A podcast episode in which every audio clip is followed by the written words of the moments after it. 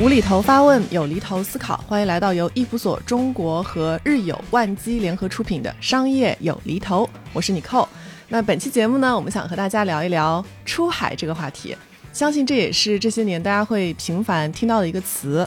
确实啊，越来越多的中国产品和品牌都去到了海外，其中呢不乏有很多在国内。本身就做得非常不错的一些品牌，开始在海外去拓展他们的生意的版图。那在今天这期节目呢，我们就一起来看看这一些中国品牌他们在海外面临哪些机会和挑战，有没有什么系统的可以去提升自身能力的方法，把他们在国内的优势也带去海外的市场。那今天这期节目我们请到的嘉宾是来自谷歌消费品牌出海行业总监彭贝 Bella，欢迎 Bella。大家好，我是彭贝，目前在谷歌负责消费品牌的出海业务。然后另外一位我们的嘉宾呢是来自易普所 Strategy 三初级合伙人高素叶 Kate，欢迎 Kate。大家好，我是 Kate，是负责公司这边战略咨询部的一些项目。说到出海啊，其实，在几年前的时候啊，我觉得我们可能更多的听到的词汇啊是做跨境电商啊，做亚马逊去平台上做生意。但是到现在呢，其实我们听到更多的是大家在谈论做独立站，更多的听到的是做品牌出海。那其实这个背后呢，也是和整个这个行业它的发展的历程，包括经历的几个大的阶段性的变化是有关系的。我觉得在最开始的时候，我们还是请 Bella 给我们简单的介绍一下，诶，这个行业都有哪些大的阶段。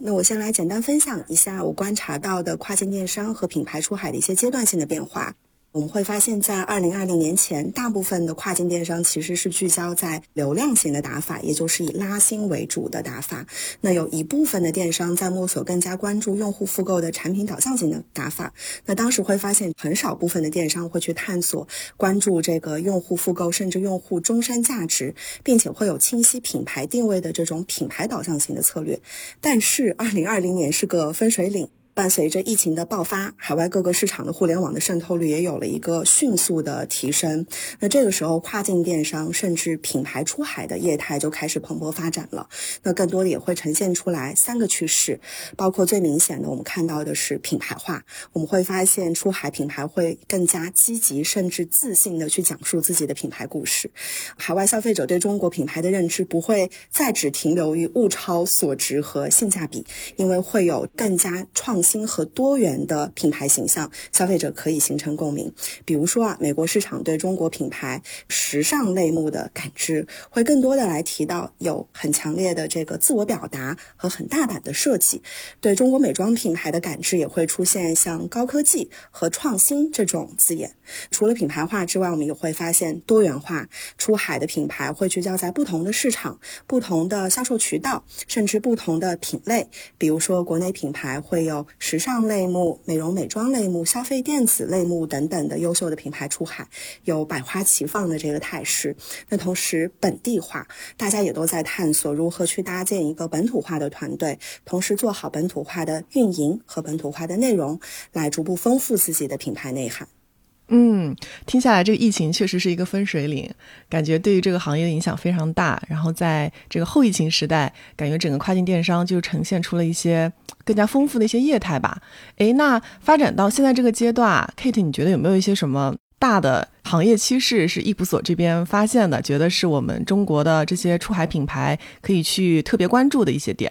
关于大方面的一些趋势的话，比如说像近期我们会关注到，在这个疫情结束后，我们整体国内市场其实是在慢慢的一个复苏，但整体复苏的这个增速还是整体是比较放缓的。然后另外一个点，因为大家日子都不好过嘛，所以整体导致你的竞争的这个环境也是日趋激烈。所以我们经常会有一个词，我们叫内卷，也就是中国整体我们现在内卷的还是比较厉害的，然后导致你整体公司的这个利润率还是比较低的。所以预计我们看下来。预计可能更多的品牌将海外市场可能会设为它的下一个增长点。我记得有跟一个公司的大的领导这边有聊过，我觉得他的一个点是很好，他说不要把海外作为一个真正没有去摸索过的一个市场去看，而是把海外作为中国市场下沉市场的再下一个市场的增长点。这样的一个视角去看的话，其实公司慢慢的往它的这个方向去倾斜，慢慢的走出去也是有可能的。然后另外一个点，其实海外的市场潜力是很大的，比如说美国啊，然后英国，甚至整个 EU，要欧洲就市场还是比较有潜力的，尤其是线上生意。刚才大家这边也有讲，就是随着疫情的爆发，大家会慢慢的适应了在线上购物的这样的一个趋势，是整体大家能看到他们其实海外的这种电商或者线上。购物的这种模式呢，仍处在我们市场抛物线的这个爬坡的一个阶段。然后从另外一个趋势，我们想谈一下是，哎，我要走出去，那我要去哪里的地方的一个问题。所以从中短期来看，我们会认为成熟市场，比如说像我们国牌，对吧？出海一直的这样的一个主要的目的地，刚才我提到的美国、英国、欧洲等等这些成熟市场，仍然是我们应该紧盯的一些出海的一些目的地。另外，中长期来看，其实东南亚大家发现它现在也在慢慢兴起嘛。类似的一些文化的共鸣等等，其实对于中国的一些品牌走出去也比较容易去推。但是整体把东南亚放在一起去看的话，目前的体量相比我刚才讲的一些成熟市场还是小很多，所以我们把它会看作是一个中长期去发展的一个比较好的一些目的地。然后最后一个是赛道层面，其实当我们说哪些赛道适合大家去竞争，哪些赛道适合大家去拼的时候呢，我们其实是看两点东西。一个呢是消费者的关注度，其实我们和谷歌在做这次项目的过程当中，大家也是分析了很多。比如说，我们通过消费者的点击率去看消费者对这个行业的关注度，然后从而把握在这个行业下是不是在某一个市场还是比较火的。另外一个，我们还会引导大家去看，比如说当地市场广告费用在这个行业的点击的费用大概是多少。比如说我们的美妆、时尚和消费电子这三个行业，正好是一个比较好。或者我们叫比较平衡的态势，一呢，它得到了很高的消费者的点击率，行业的关注度，甚至每年这个关注度是在上升的。但是另外一个层面，好的消息是说，它的广告费用其实是比较平稳的，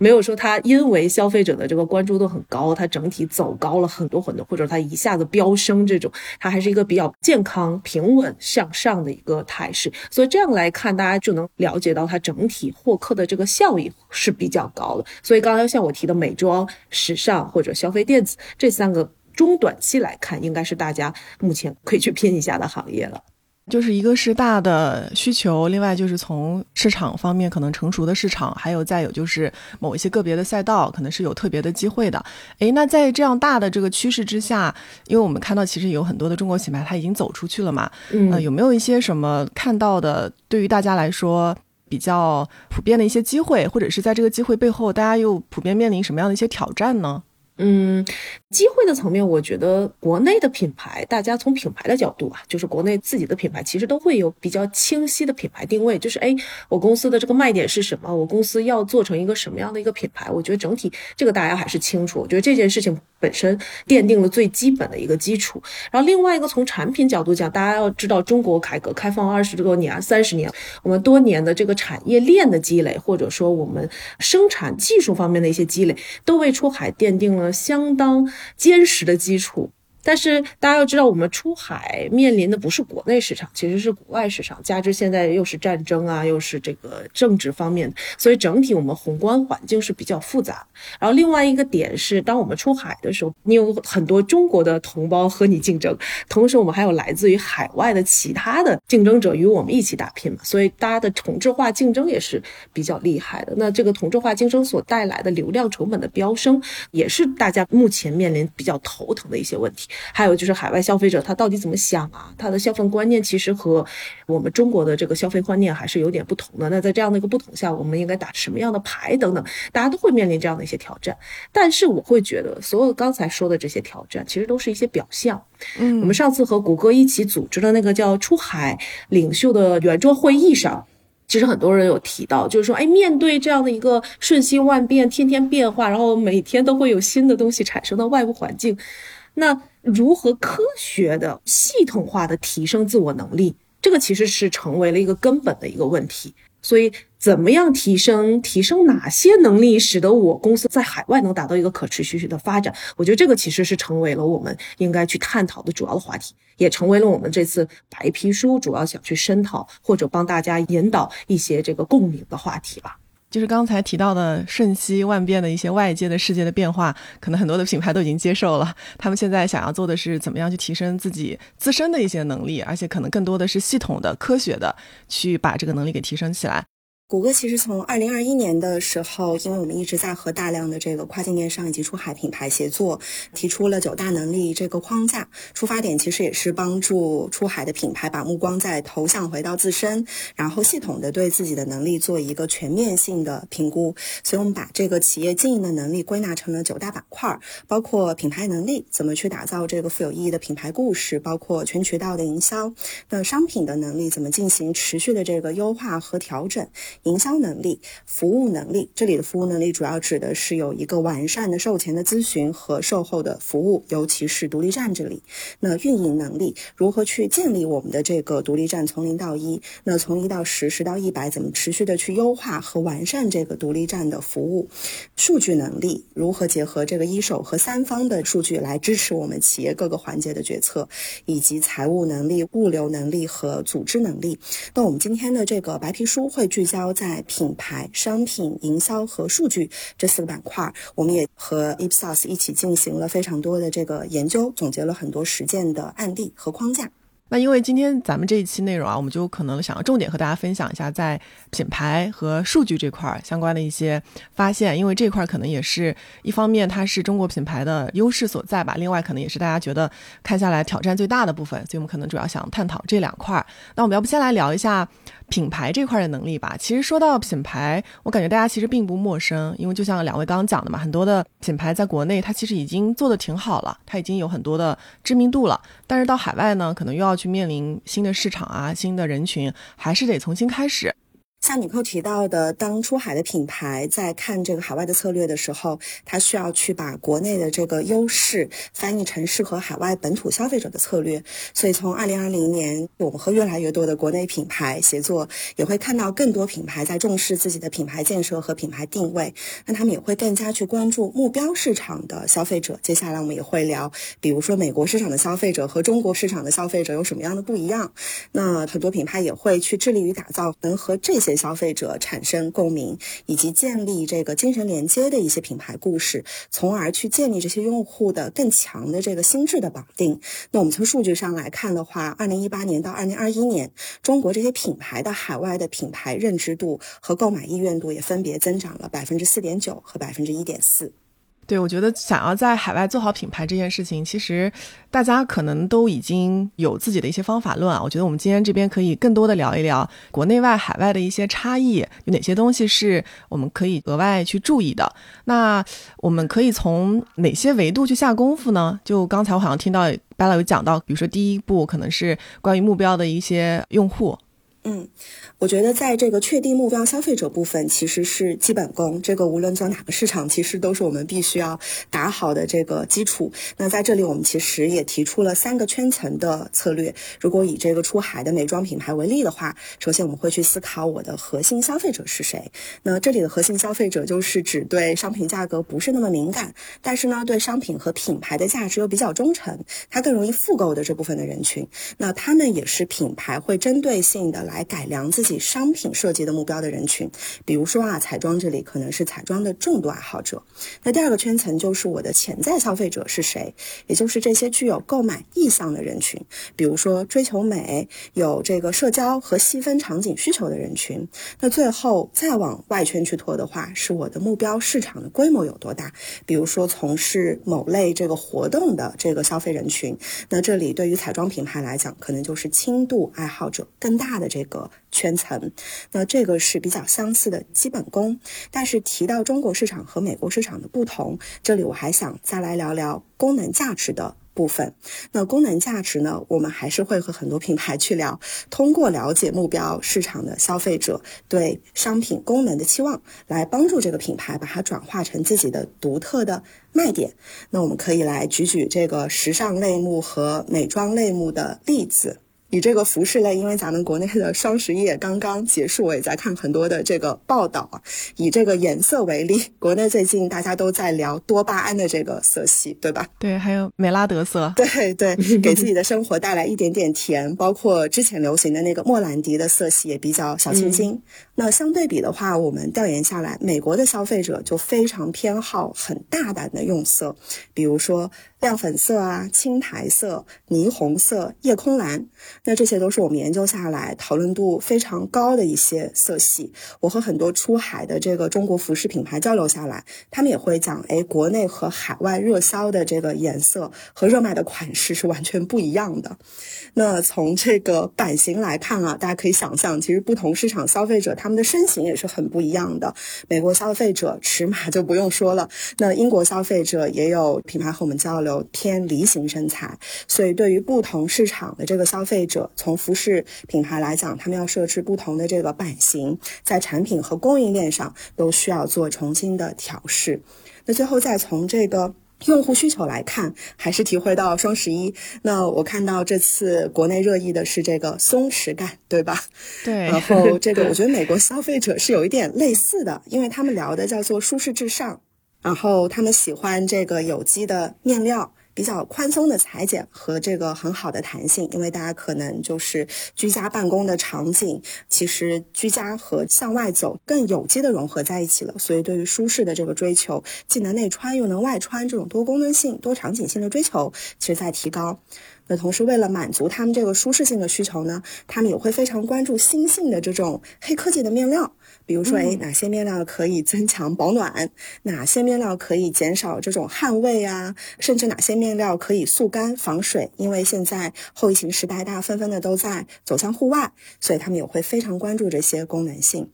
还有一点，我觉得和国内稍微略有不同的，也是他们会非常非常关注可持续性。那这里会重点体现在他们会关注这个品牌和商品能不能提供一些可持续性的方案，比如说，哎，这个包装是不是环保？收到之后，这个盒子是不是要拆很多很多层？它的包装是不是非常的繁琐？那这个产品和外包装是不是用了可回收、可循环使用的材料？甚至，哎，那可能很多品牌讲，这些都是供应链上的投入成本很高。那我们。也可以去讲述我有一个低碳的运输方式等等，所以这个是我们看到的在服饰类颜色、版型还有用户需求，呃，中国和海外消费市场的一些不同。那如果美妆类这里来看的话，我们会发现化妆品，那海外的消费者他们会喜欢功能复合性的产品，这样他化妆可以更简化。那他们也喜欢裸妆，哎，化了跟没化一样，这个其实跟国内有点像。对。那护肤品和美容仪的话，大家也都在抗衰老，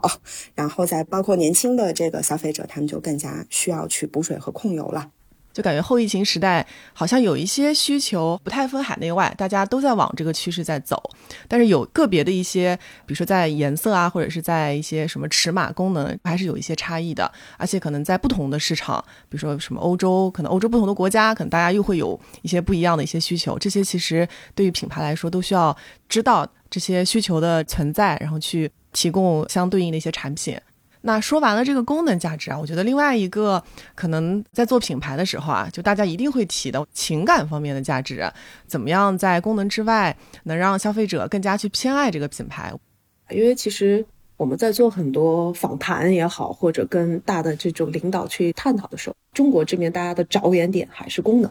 就怎么体现我们功能性强啊？怎么体现我们跟别人家在功能层面或者产品层面怎么不一样啊？但是当我们去和美国的这种很成功的案例或者成功的公司去探讨的时候，你会发现它完全侧重是不一样。他可能跟你讲这个。卖点可能就几分钟讲好以后，就在访谈的过程当中，然后他就开始不停的跟你，就像他洗脑一样。当然我这个词可能用的不好，就是可能不停的帮你去灌输，让当消费者使用啊，或者消费者买的那一瞬间，他背后得到的情感共鸣是什么？我们用什么样的一个情感的一个互相的链接去满足他的精神诉求啊？他为什么产生这样的精神诉求？就是你会发现他更多的精力。或者整体的话术包装是着重在情感这个角度的，所以当时我们也做了很多分析，我们会发现一个比较特别有意思的一个数字。哈佛商业评论其实他们做过一个对于美国客户情感学方面的一个调研，也就是当消费者与你这个品牌建立了。情感的这个链接以后，他们的价值就我们叫统一叫价值，如你的这个什么消费力啊，买多少啊，或者它的复购率是多少，要比那些仅仅对你们家商品功能感到满意的消费者高出百分之五十二。所以这是一个很让人兴奋的数字。大家去想象一下，也就是它的价值整体价值高出百分之五十二，也就是证明了美国的同志们为什么更愿意去宣传这个情感，它是有理论依据的。所以这个时候，我们也是希望我们的国家的品牌，我们的国牌在向海外去宣传的时候，尤其对这种发达国家，我们也可以把我们的故事讲清楚、讲生动。那你说要把故事讲生动，除了你那几个卖点以外，确实是要从情感出发的，也就是你想打他的哪一个情感诉求或者精神诉求的哪个点，通过这个点和他 link 在一起。然后这次的白皮书当中呢，我们还让 Ipsos 这边社媒聆听的团队帮大家去看了一下，就是整体美国的年轻人，大家在购买时尚啊、美妆产品时，他需要达到什么样的情感诉求？一呢就是自我表达。这个其实和咱中国的挺不一样的，就我们的新一代，新一代还是有一点像的。对，新一代是有一点像。然后第三个是给我感觉颇深的，他们叫感染力，也就是这个大家要去想，我通过什么样的东西能让这个产品使得我这个消费者有更强的公众感染力。所以这个感染力的点到底是什么？我觉得这个的其实要从哪一个方面去出发，能和我的消费者在感染力方面达到共鸣。还有就是什么增强自信啊，叫特别的美学啊，这些其实大家能感知，就是这个都是美国消费者在购买时尚啊、美妆的一些他们想去得到的诉求。整体来说，给我感觉还是彰显自我的。其实和我们对于美国的年轻人的这种形象，就是脑海里的形象还是比较一致的。所以那在这样的一个大环境下，那我怎么样去讲出好的故事？是不是我就？不要讲功能啦，我就只讲这个情感，是不是就可以了？其实也不是。你看，后来我们会发现，我们研究了很多例子，我们会发现，哎，你怎么把功能价值和我的情感价值，把它变成一个像纽带一样的东西，把它连在一起以后推向给消费者，这才是我们功底的体现。所以我这边想给大家举一个例子，就是兔兔的例子。其实兔兔也是我们出海里面的一个先驱公司，它是专门做这个智能首饰的。但是兔兔的首饰是可以发光发亮，但是它的点是利用这个智能的这个链接的一些技术，物联网的技术让它互相发亮的。其实，如果是你只看品牌功能的话，那它其实就是一个首饰的生产商。嗯。这是很简单啊，我是一个高科技或者首饰的一个生产商。在情感方面呢？对，但是人家就没有这样去说，但人家说的是我们是致力于利用这个高科技智能首饰来帮助与你的爱人与你的亲人去达到一个传递爱的这样的一个公司。所以它其实更多的连接的是以爱为中心去发散了这样的一个情感，然后同时也点到了物联网这样的一个技术。使得爱可以去传播出去，所以这个就是一个很好的一个例子，把我刚才想说的一些东西，就是很完整的体现给大家。嗯，通过科技来传递爱，对对对。然后刚才 Bella 讲的是我们怎么样把功能讲好，那我刚才讲的是怎么情感讲好。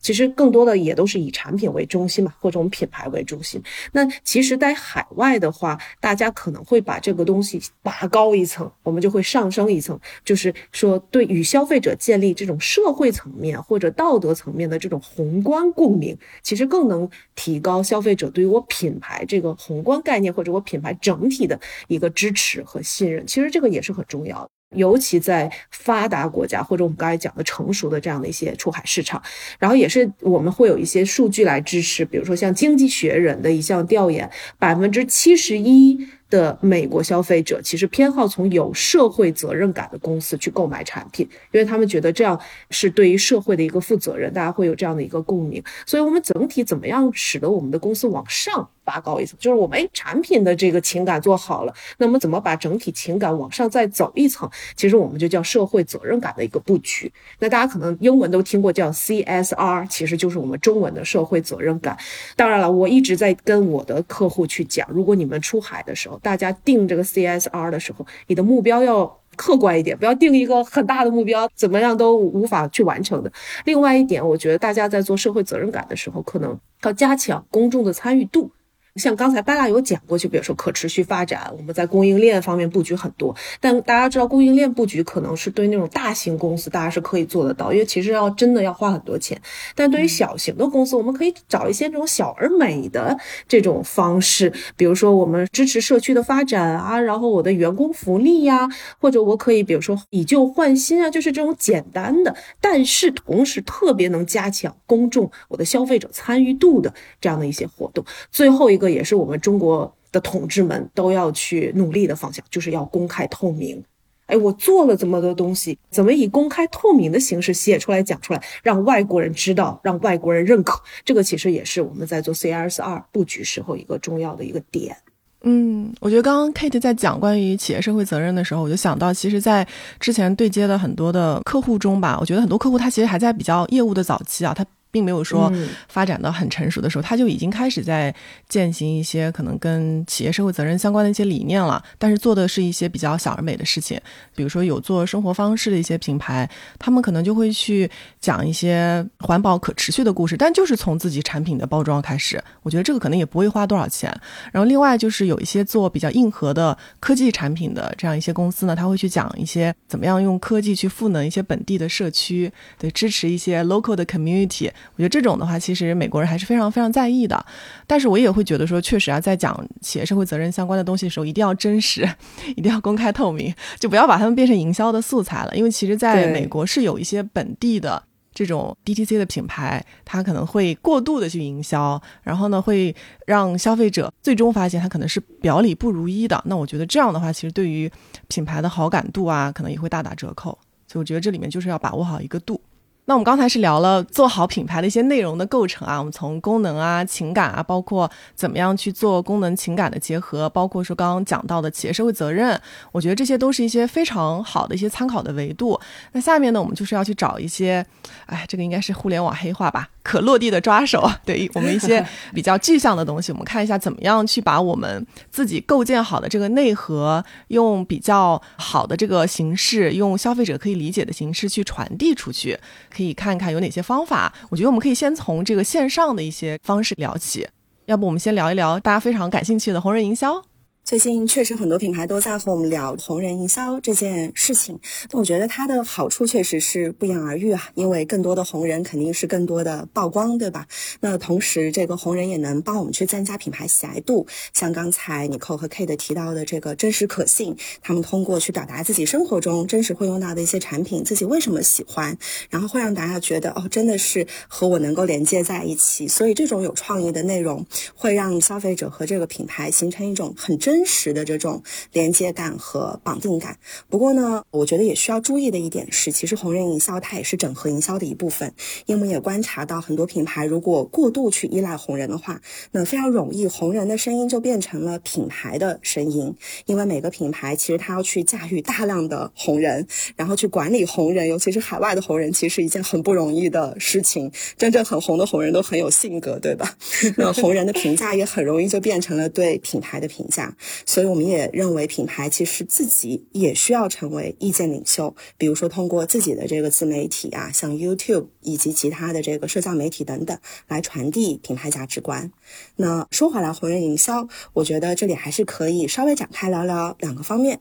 那首先是我们刚提到更多的曝光，它背后肯定是一个红人的矩阵，只合作一个和两个，它的这个曝光的量级和效应也不会能够形成这个长尾的效应。那我们觉得不只是大型的红人，在这个白皮书里，我们也研究下来和小型的。比如说五千到五万粉丝啊，或者说这种成长性的红人五万和五十万粉丝这样的红人合作，那他们的这个粉丝的互动率和信任度是比较高的。当然，他们的这个费比啊，以及就是品牌的投入产出，相应来讲可能也会更优化一点。那我来举一个这个英国本土的例子好了，我们举一些多样化的例子。那有一个英国的这个男士护肤的品牌叫做 Bulldog，翻译下来就是那个斗牛士。那它也是一个男士。士纯净护肤这样子一个品牌，它是创立在二零零五年的，是专门为男士打造的护肤品牌。它当时其实有推出一个新款的洁面套装，那也设计了一个三阶段的这样子营销方案，从建立认知啊，到种草啊，再到割草，都是咱们熟悉的这个语言。那首先，它这个红人矩阵怎么去设定呢？它先在这个头部来邀请一些时尚。游戏、喜剧，这个是他们调研下来英国的男性非常喜欢的一些不同的话题。邀请这些头部的 KOL 来教育这个市场，来讲述为什么男士护肤很重要。因为我身边的男性也经常跟我分享，他们的护肤步骤只有零点五步，所以教育男士护肤重要性也很重要啊。然后第二步呢，就是腰部的这个红人，他们就会邀请过来来讲述他这个品牌的品牌故事。那最后再通过大量的小型的红人，人他们会去定位，哎，看过我视频的这些人，最后再给他们一些偏向于驱动购买呀、促销啊这样子的信息，来驱动他们最后的这个购买和转化。那在这一波的市场营销方案里面，因为头部、腰部、尾部都有不同的红人，他们的问卷也获得非常好的一个广告的回忆度，用户也反馈有很强的这个购买的意愿，所以我觉得这是一个很好的红人矩阵的例子。嗯，我觉得刚刚贝拉讲那个例子特别好，就是它有一定的借鉴意义嘛。其实国内很多的红人营销，大家也会参考类似的一些思路去做吧。我觉得这边是不是可以给大家更多的分享一下，或者是我们看到的海外在做红人营销的这个过程当中，就是有哪些可能跟国内特别不一样的地方，我们可以去特别强调一下。呃，我觉得海外如果我们去看红人营销的话，我还特别的想要再分享一个长短视频的这个搭配，因为在国内大家其实也熟悉长短视频，但是可能来自于不同的平台，比如说小红书啊，以及等等其他的这些各种各样的平台，抖音等等。那在海外的话，我们也会发现这个社交媒体矩阵的搭配可能是大家不那么熟悉的。那我还是举一个 YouTube 的例子，因为它是全球第二大的搜索引擎，它也是一个高质量的社。交视频平台内容其实既有这个创意有深度，而且现在有短视频平台了。嗯，Shorts 对吧？YouTube Shorts 对 YouTube Shorts 呢，它在今年其实日浏览量已经达到了七百亿，这个数字在去年其实大概只是一半，但是今年其实增速非常快。大家肯定会有天然的疑问，那既有短视频也有长视频，它们的特点是什么？怎么去搭配？那我觉得长视频这里，比如说啊，像高科技、消费电子啊，甚至美妆这样子的产品，他们需要向消费者详细的去讲解这个产品的核心的技术，或者说这个化妆的步骤、手法和技巧。嗯，所以我们在这个 YouTube 上面会发现，大量的人其实搜索的是 How to，就是如何使用，包括开箱啊、展示。是啊，还有就是拿到这个新品第一手的这个体验，甚至彩妆有十几分钟的视频，从他洗完脸之后就在他的这个洗手间，然后化全妆，然后慢慢边化边讲话。其实很多消费者都很爱看这一类的视频。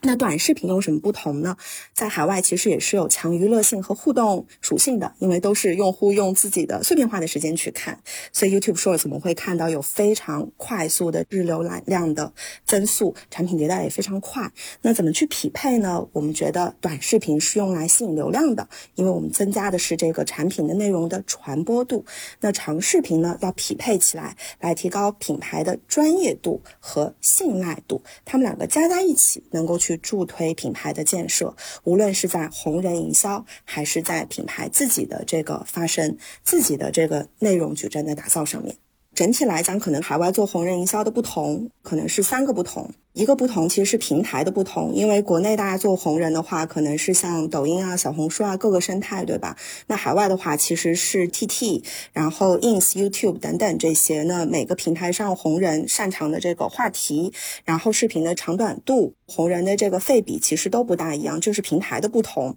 需要去摸索。然后第二个是合作的不同，因为国内其实是有比较成熟的这个 MCN，大家可以在大 MCN 上去找红人。海外其实 MCN 整体的生态还是比。较初期的，所以很多品牌其实会直接去联系红人，比如说自己在这个 YouTube 上面去搜索，然后去联系。但是如果是品牌建设的这个初期的时候，很有可能其实和一些红人还建立不上联系，所以其实这也是需要品牌力的。所以这个是合作方式的不同。然后第三个是生态阶段的不同。直播带货，国内其实已经非常成熟了，但是在海外，其实直播带货才是刚刚开始。无论是在 TT 还是 YouTube 上面，主播他们的那种氛围感啊、口条啊，甚至就是具体的这个直播带货的销售额，其实都还处于比咱们国内还要早好几年的这种生态，所以对直播带货的这个依赖度也不一样。所以最后小结下来的话，海外的这个红人营销仍然还是像一个全矩阵的营销，像我们后面不是会提到这个红人的矩站以及就是长短视频的搭配嘛，仍然是头部、腰部、尾部，其实需要有一个全矩阵的策略，然后分别对应不同的粉丝量级以及不同要去传播的这个内容，其实需要一个精耕细作，就是怎么能让我的品牌从情感层面最开始先去打动 KOL。其实说回来，还是品牌的那个情感、精神诉求的那个点，或者我们上升一个台阶，就是 ESG 或者我们叫 CSR 的那个点，怎么通过那个点和你的 KOL 进行一个连接，让他先去 buy in，或者他先去真正的一是认知，二是相信你品牌能给到他这样的一个精神诉求。那当大家有了精神或者情感方面的链接以后，你让 KOL 再去推的话，他其实是发自内心再去讲故事的。其实这个我觉得还是挺重要的。这个情感的点也能彰显出这个 KOL 它比较不一样的地方嘛？就如果说他只是去讲这个产品的好，那我今天可以讲这个产品，那我明天也可以讲另外一个品牌，那就没有什么不一样的地方了。对，所以这个情感的价值可能对于这个 KOL 来说也是很重要的。而且我觉得在短视频上面，它其实会有很多现在当下的一些年轻人喜欢的流行的趋势。就是一些大的一些 trends，他们会加很多的 hashtag 嘛，就是标签。其实也可以去看看当下年轻人或者是跟你的品牌相符合的一些东西，大家在关注一些什么。我觉得把这些点抓住之后，也可以通过长视频或者是更长的内容去把这些内容给讲出来，我觉得确实是一个很好的搭配。那红人营销呢，我觉得确实是我们很多的中国品牌在出海的时候，大家特别喜欢的一个营销的手段嘛，因为大家又想要看到一些效果。与此同时呢，又想要有一些声量，所以这个可能确实是一个很好的办法。另外呢，我觉得大家也比较想要去尝试呢，就是关于品牌的一些合作啊和联名。那我觉得现在我们看到的合作方向大概有三类，一个呢肯定是同行业的品牌，然后大家其实借由相似的这个品牌定位，一起来巩固消费者对这个品牌的认知。那也可以是一些品牌属性或者价值相近的跨品类的品牌。我之前看过一个例子，觉得挺好的，虽然不是出海的品牌，就是 Zara 和迪士尼的这个联名合作款，那上面会有迪士尼不同的这个卡通人物等等这些，哎，那这个品牌设计它会非常的新颖，同时也能。能够为 Zara 吸引迪士尼庞大的这个粉丝和人群，现在很多出海的跨境时尚电商也在和这样子比较年轻的 IP 和品牌进行合作。那还有一类其实是和新兴的这个设计师和艺术家，甚至是刚才提到的这个 IP，包括像博物馆啊等等的去合作，那也能够和更广泛的这个群体来建立连接。那我们也在思考，就是如何去选择合作伙伴。所以白皮书里呢，我们也总结了两类的策略。那首先以终为始嘛，如果要合作，咱们还是要想清楚是想要提高哪一些目标。比如说，我是希望提高像刚才 Kate 也讲的用户的参与度，还是说我增强一些这个用户的粘性？我要吸引什么样的用户群体？是相近的用户同行业，还是说更不一样的用户圈层？比如说跨行业。那第二类，在这个联名的过程中，比如说我是商品设计的联名，也有可能是。营销活动的联名，那品牌自己是不能丧失我的初心和本性的，要坚持我是谁，我的这个自身的定位。然后我去确保合作的这个商品活动或者品牌的形象都比较有连贯性，来给消费者提供无论在哪里都看到很一致的这个品牌体验。那白皮书这里我们也引用了一个内外和这个欧洲奢侈品牌沃尔福特的一个合作，他们一起联名推出了这个可回收的面料系列。那这样子的话都能够更好的去宣传两个品牌支持可持续发展的决心，也响应了刚才我们都聊到的海外。消费者其实对于可持续性这个话题非常关注的精神的需求。对，我觉得品牌联名确实啊，就是它其实如果是一个比较巧妙的联名，可能两个品牌它也不需要花很多钱，但是呢，大家可以各自撬动我本来可能撬动不到的那些人群。然后刚才巴拉有提到一个新兴的一个合作的方向，哎，我发现我身边有一个朋友就在做，哎，就是新兴的一些设计师合作，然后建立一些年轻的群体。我有一个朋友，他是一个艺术家，他画画的，然后他的画在小红书上特别的火，然后现在他人也搬去国外了。他前段时间就跟我讲，有一个。应该是中国做床品的一个品牌，想要跟他合作，把他的画可能是画在他们的床品上，这样的话可以去跟海外的一些年轻的用户建立一些连接，这个还还真的是一个趋势呢，而且我觉得也是一个挺聪明的一个办法。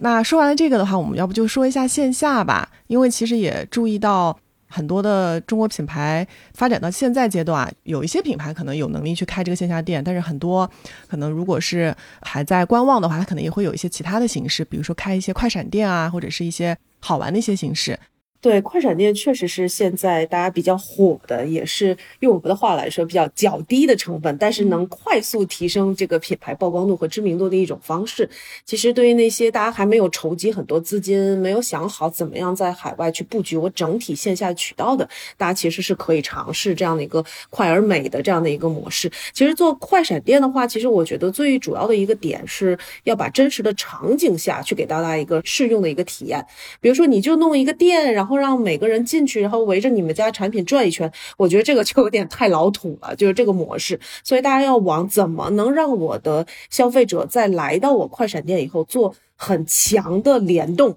呃，很强的试用和体验，这个其实是一个比较重要的一个技巧。比如说，我本来也想提内外的一个例子，很好，他们当年是在纽约搞了一个活动，然后他的活动不是说邀请大家瑜伽的同志们进来转一圈就好了，而是说让大家进来，每个人都穿上，就当场你可以去挑你喜欢的颜色、你喜欢的布料，挑内外的衣服，然后有试衣间都试好以后，大家跟着那个当场有一个瑜伽老师一起完成今天一天的活动。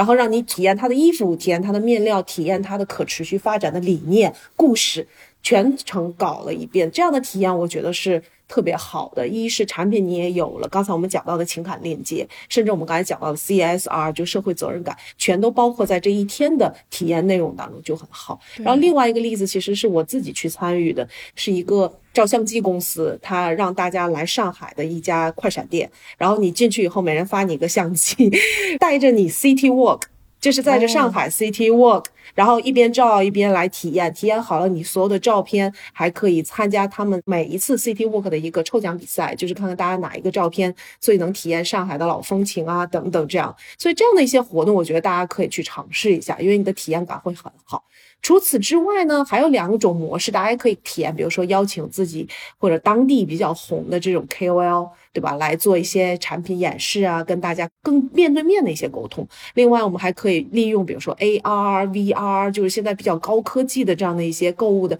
体验的这种技术。来增强大家的体验，有更好的叫什么玩性、有趣性，所以吸引更多的人来参与，这也都是一些比较有意义的，或者可以大家去尝试的一些模式。然后最后大家也不要忘了，就是我们做了线下。还要和我们刚才大家说的线上，我们要有一定的联动性。比如说线下的一些素材，我们可以在线上进一步的扩大；或者线下我们可以发一些 coupon，或者我们叫这个优惠券，然后我们可以拉动线上的一些销售。就是大家要想到一些模式，把线上和线下串起来，我觉得这样才能最大化我们的这样的一个品牌效益也好，或者我们的后期的销售效益也好。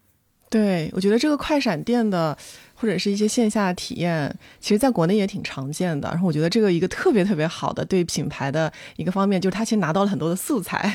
对，可以去拿着这个去说事儿，可以去建立一些自己的一些内容嘛。然后在线上进行二次的传播，然后这样的话线上线下就会有一些结合。我觉得这个确实特别好。然后其实我还想到一个，就是其实在线下我看到，在美国目前也有一种比较新兴的这种，嗯，应该叫百货商店吧，它叫邻里百货，英文叫 neighborhood goods。然后这种百货商店呢，它可能就是专门为这种线上起家的这些品牌，有点像是他们的一个零售展厅的感觉，像是我们有一个。做应该是户外沙发的一个品牌叫 Alter，他们家应该是没有开快闪店嘛，但是他们的产品应该就是进了这个呃邻里百货的展厅，这样的话消费者可以在这个展厅里面就是去感受他们的产品，所以我觉得像类似这样的一些新型的这种线下的零售的空间，可能也是大家也可以去去探索，去让消费者更多的了解你的产品跟品牌的一些方式。好，那刚才我们是聊完了品牌啊。我觉得确实有很多的内容，大家可以去做尝试。那下面我们可以花点时间稍微聊一下数据的这个维度，因为我看到这个也是在我们的白皮书当中，我们会花比较多的笔墨来写的。但其实我当时在看的时候有一个疑问，因为。我觉得很多这些国内的品牌，它在国内做电商嘛，照理来说，它应该比美国而言，它应该是要更超前的，对吧？所以我觉得在数据这块，它照理来说应该挖得很透。但是我看到白皮书里面，咱们也是写了很多，大家可以去改进的一些点啊，或者说可以去提升的一些空间啊。所以有哪些的维度的数据，大家觉得是必不可少的，但是是可能现在国内的品牌在出海的时候，可能没有注意到或者比较欠缺的呢？基于我的一些。平时跟很多公司、跟国内出海的这种高层、中层去谈过这个事情，其实大家可能，尤其是对于产品层面，尤其是中小型企业，大家其实没有一个完善的海外市场消费者洞察的数据体系。其实按理说，我们的产品开发什么样的产品，给谁开发，开发成什么样，才能满足对面我们要去抵债的那群人的需求，大家其实对于海外啊。大家没有这样一个很系统化的认知，大家就是国内的产品拿过来，可能就直接卖了，然后慢慢发现好像不大行，回来自己脑补一下，可能外国人需要什么样，或者顶多问问经销商，哎，你觉得外国人可能需要什么样？哎，稍微改进一下，好，又去卖了。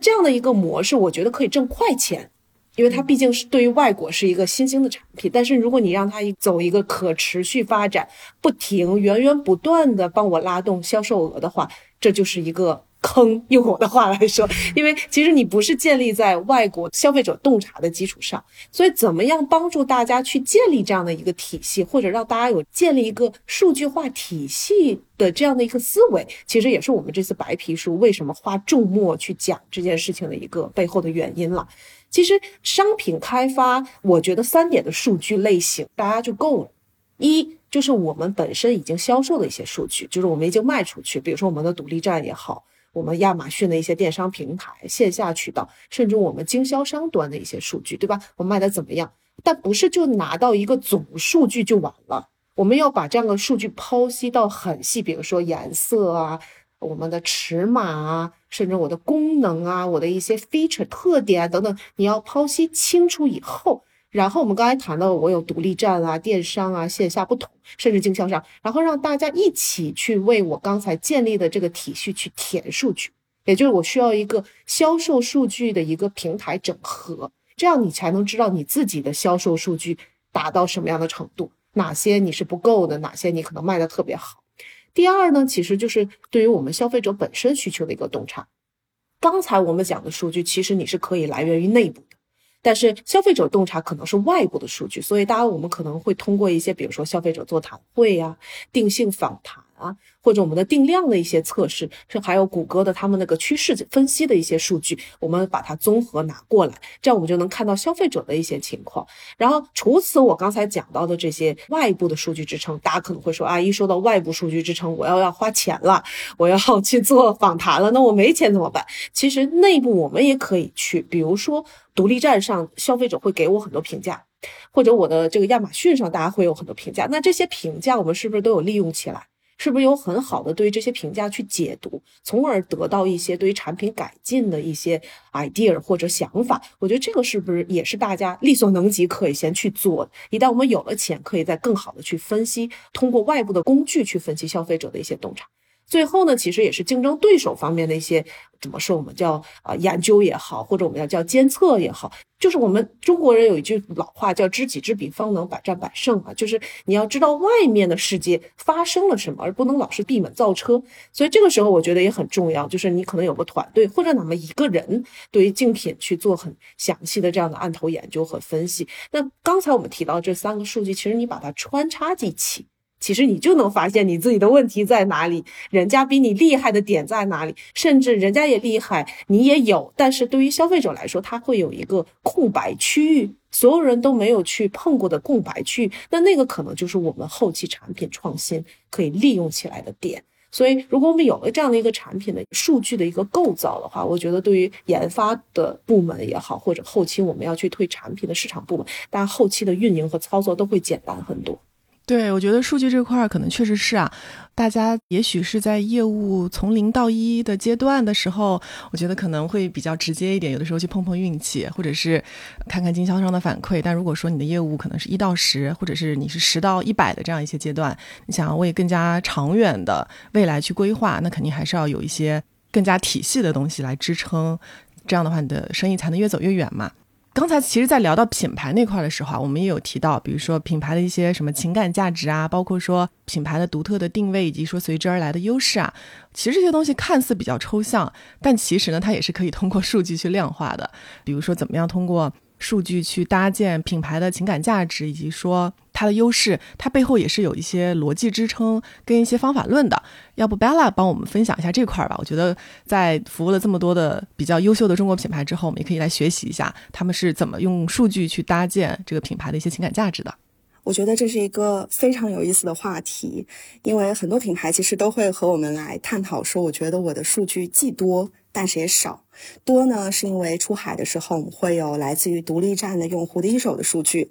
也会有各个电商渠道的数据，甚至会有线下的数据。但是少呢，就是拿到这些数据，如果我们不能够有系统的方法论从里面真的去读出用户的需求和用户的心思的话，那它其实不一定是有效的，它给到的洞察就会很少。所以我们经常会去聊一个话题，就是怎么科学的去利用这个一手加上三手的数据来提升品牌的价值。虽然听上去这个很玄哈，但是我觉得一句话来总结，仍然是打好基本功，通过一个定量加上定性的研究来搭建自己的品牌情感价值数据库。那这个我们在白皮书里有展开去讲，我自己觉得是个很有价值的这个议题啊。那我们分成三个步骤去看，首先是通过这个定性的访谈来挖掘这个情感动机。我们在开头的时候其实有聊过用户圈层的这个三个圈层，那我们就先从这个潜在。消费者开始，那我们可以通过这个消费者的定性的访谈或者座谈会。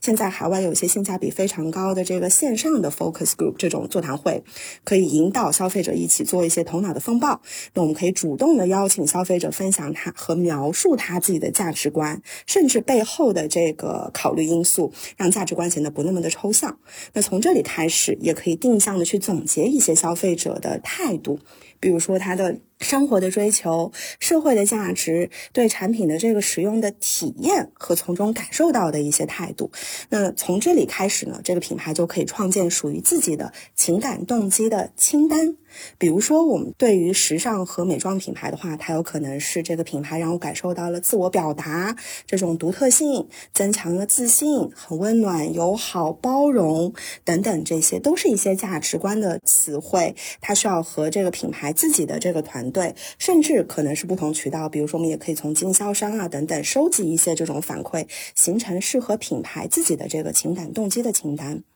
那如果需要额外的洞察的话，刚才提到经销商自己团队的观点，甚至就是我们外部 Kate 也提到研究一些对标的这个类似的竞品的成功案例，都可以去找到一些打动你自己的动机清单的词汇。那说完了这个定性呢？定量其实也是咱们中国品牌非常擅长的这个。刚才你扣提到，我们有大量的数据和非常强的这个运营的能力。那么通过定量的这个调研，我们也可以请消费者去打分，比如说这个情感动机以及他们目前对你的这个品牌的认知，我们来做一个对照。那可以就是通过这个打分分析得出这个定性的差异值，我们就知道在这个情感动机清单上，作为我这个品牌，可以在哪些方面还有更多的工作。要去做，那最后我们还是回归到这个用户圈层里边的那个核心消费者，再来关注一下他们的这个情感的需求。从刚才提到的核心消费者的情感动机里面，比如说选取一到两个和咱们自己企业的品牌的使命、核心的价值观最强关联的这个因素，可以再去帮助品牌巩固一下它的这个品牌的形象。那最后再来去丰富自己的品牌故事，我们品牌故事也更有底气，因为它既有定性的这个消费者的访谈，也有这个定量的消费者的调研。做完了这些工作，其实很多品牌还是会问我们如何去跟踪消费者心智的变化，这是一个终极的命题。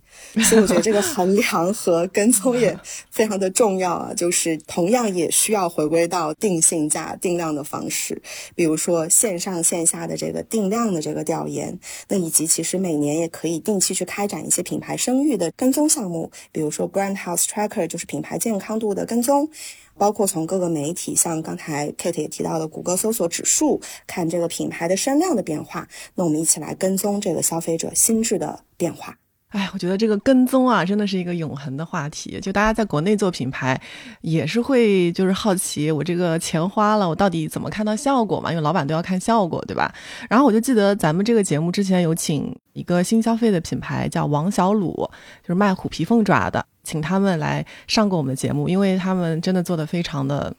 好，尤其是在营销方面，就是有很多的动作，很多的花样嘛。然后当时我就跟他请教，我说，因为你们投很多的大剧嘛，他们投很多的网剧，这些广告肯定是没办法点击的，对吧？那怎么去看效果呢？他当时就跟我分享过，他说，其实他们也会去做一些像是刚刚 Bella 有提到的这种品牌声誉跟踪的项目，会去定量的来调研，就是我投了这个剧一段时间之后，我前后消费者的一些。心智的变化和好感度的一些变化的对比，它还是能看到一些差异的。对，当然还有就是网络上大家的一些讨论度啊，比如说一些自来水，这些可能也可以去看。所以我觉得在海外也是吧，大家也会有一样的纠结。但同样，比如说如果品牌去海外投一些什么电视广告啊，其实也是可以用一些类似的办法去追踪到它背后的效果的。只要你想要去测，它总归是有办法的。嗯。好的，非常感谢两位的精彩的分享，带我们一起梳理了一下出海目前的几个大的趋势，包括说中国的品牌现在在海外面临的一些